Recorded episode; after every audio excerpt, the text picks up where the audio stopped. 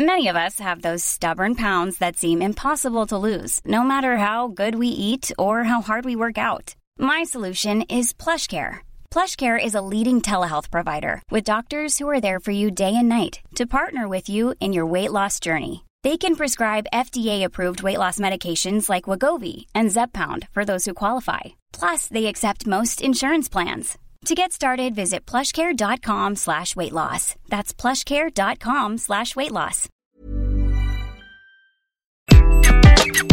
Bonjour, bienvenue sur Happy Work Express, le résumé de la semaine. Dans cet épisode, vous allez retrouver tous les chiffres donnés dans le chiffre du jour cette semaine.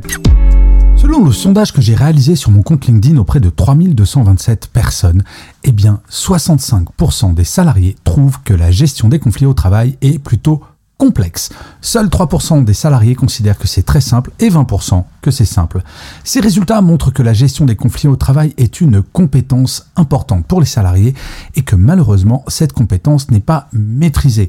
Et oui, cela nécessite de développer de nouvelles qualités en termes de communication, en collaboration et en résolution de Alors, si vous avez du mal à gérer les conflits au travail et donc que vous faites partie des 65% des gens qui pensent que c'est complexe, voire que la gestion de conflits est un mystère comme pour 12% d'entre vous, eh bien ce n'est pas une fatalité. Il y a beaucoup d'articles consacrés à ce sujet, des spécialistes de la gestion de conflits, et demain sur Happy Work, demain matin très précisément, il y a un épisode entier consacré à ce sujet.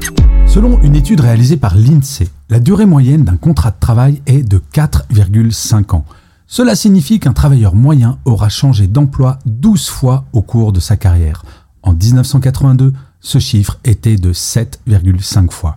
Cette augmentation est due à plusieurs facteurs, notamment l'évolution du marché du travail, la mondialisation et l'évolution des aspirations des salariés. Les jeunes sont plus susceptibles de changer d'emploi que les plus âgés, ce qui semble normal. Les femmes sont également plus susceptibles de changer d'emploi que les hommes, et cela est dû bien entendu à une surreprésentation des femmes sur les emplois précaires. Ce chiffre a des implications importantes pour les salariés, les entreprises et la société. Pour les salariés, il signifie qu'ils doivent être plus flexibles et adaptables. Pour les entreprises, il signifie qu'elles doivent être plus proactives dans la gestion des talents pour les fidéliser. Pour la société, il signifie que le marché du travail est plus dynamique et en constante évolution. Et vous, avez-vous fait le bilan? Combien d'emplois avez-vous déjà eu au cours de votre carrière? Selon une étude réalisée par Career Builder en 2022, 35% des salariés disent ne pas aimer leur manager, un chiffre qui monte à 42% chez les jeunes salariés contre 30% chez leurs aînés. Mais qu'est-ce qui alimente cette insatisfaction? Premièrement, le manque de respect. Certains salariés se sentent maltraités ou même méprisés par leur manager, créant un environnement de travail tendu. Ensuite, il y a le manque de soutien, le manque de feedback. Se sentir abandonné ou laissé pour compte par son supérieur peut être démoralisant et affecte la motivation et la performance. Il y a le manque de communication qui est également un problème majeur. Les difficultés à communiquer ou à comprendre les attentes peuvent mener à un sentiment de confusion et d'insécurité. Et enfin, le manque de leadership. Avoir un manager en qui on ne peut pas avoir confiance, qui ne prend pas de décision, qui est incapable de guider l'équipe, peut être déstabilisant. Alors ces résultats soulignent l'importance d'un management de qualité et une bonne communication dans le milieu professionnel. Bref, beaucoup de choses dont je parle dans les autres épisodes de Happy Work. Bonjour, dans cet épisode, je vais vous donner les métiers les plus stressants et les plus heureux au monde. Selon The Guardian, le métier d'infirmière et d'infirmier se classe comme le plus stressant, suivi de près par celui d'enseignant. Ces professions essentielles à notre société exigent une résilience et une dévotion extraordinaire. Les infirmières font face à des situations de vie ou de mort au quotidien, tandis que les enseignants gèrent les pressions d'éduquer et de façonner l'avenir. Et pour eux, la période est vraiment complexe. D'un autre côté, Forbes nous indique que les psychologues sont les professionnels les plus heureux, suivis par les artistes. Ces métiers permettent une expression créative et une connexion profonde avec les autres.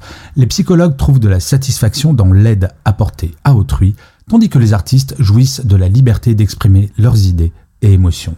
Ces études nous montrent comment le stress et le bonheur au travail varient grandement selon les professions. Et de vous à moi, ce serait se mentir que de dire que certains métiers ne sont pas plus difficiles que d'autres. Merci d'avoir écouté cet épisode. N'hésitez surtout pas à vous abonner. Vous serez tenu au courant du chiffre du jour de demain. When you make decisions for your company, you look for the no-brainers. If you have a lot of mailing to do, stamps.com is the ultimate no-brainer. Use the Stamps.com mobile app to mail everything you need to keep your business running with up to 89% off USPS and UPS. Make the same no-brainer decision as over 1 million other businesses with Stamps.com. Use code PROGRAM for a special offer. That's Stamps.com, code PROGRAM.